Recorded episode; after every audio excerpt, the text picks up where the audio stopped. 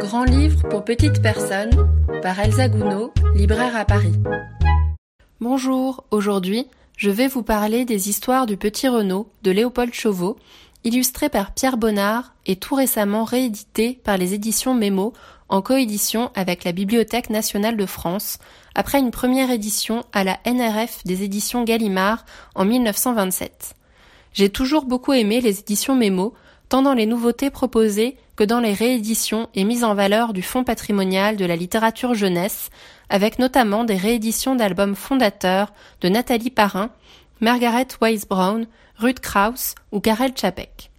Ici, en coédition avec la BNF et grâce à sa réserve des livres rares, voilà donc réédité, presque cent ans après, un album fondamental de Léopold Chauveau, auteur longtemps peu reconnu et plus récemment redécouvert grâce à certaines rééditions chez Mémo, déjà ou à la joie de lire et à une fantastique exposition qui lui était consacrée cette année au musée d'Orsay. Dès la réouverture des musées, cette exposition sera dorénavant visible au musée La Piscine à Roubaix. Qu'il est bon de découvrir ou redécouvrir l'œuvre passionnante et novatrice de Léopold Chauveau, chirurgien sur le front pendant la Première Guerre mondiale, qui devint écrivain, illustrateur et sculpteur, bousculant les habitudes du livre pour enfants du début du XXe siècle. Les histoires du petit Renaud est un recueil de cinq récits animaliers adressés par l'auteur à son fils disparu enfant. Il y a du roman de renard, des fables de La Fontaine, des histoires comme ça de Kipling dans ses récits irrévérencieux, drôles et parfois inquiétants de Léopold Chauveau, de l'escargot se croyant inécrasable à l'ours en peluche venant à la vie, en passant par le petit serpent fuyant la punition maternelle ou l'arbre mangeur d'enfants, jusqu'à la fable inventée par l'enfant lui-même. Ces contes cruels, sans volonté moralisatrice, se révèlent alors aussi fantaisistes que satiriques, voire subversifs, et n'en sont que plus drôles pour les petits comme pour les adultes.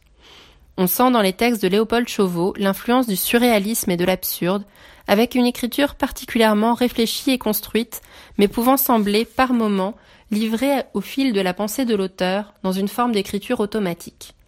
À cela s'ajoute l'humour de situation amené par une logique fantaisiste, un bon sens absurde poussé dans ses retranchements par des accumulations de conséquences en chaîne répondant à des questionnements d'enfants par des justifications imaginaires. Est également présente une forme d'humour noir assez corrosif, la question de la mort étant grandement évoquée dans les différents récits pour faire peur autant que pour en rire, sans être édulcorée comme cela peut être le cas dans des publications pour enfants.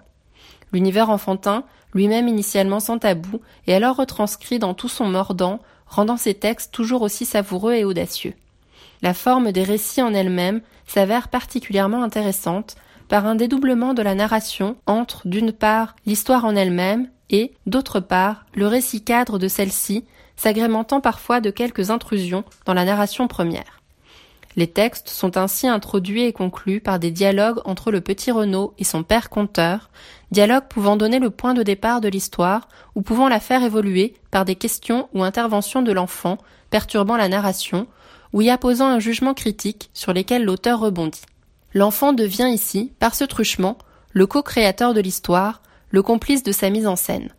On peut alors y voir, démontré par l'exemple littéraire, une réflexion sur l'éducation mettant en avant l'autonomie de l'enfant, n'étant pas à mettre en position inférieure à l'adulte sachant et racontant.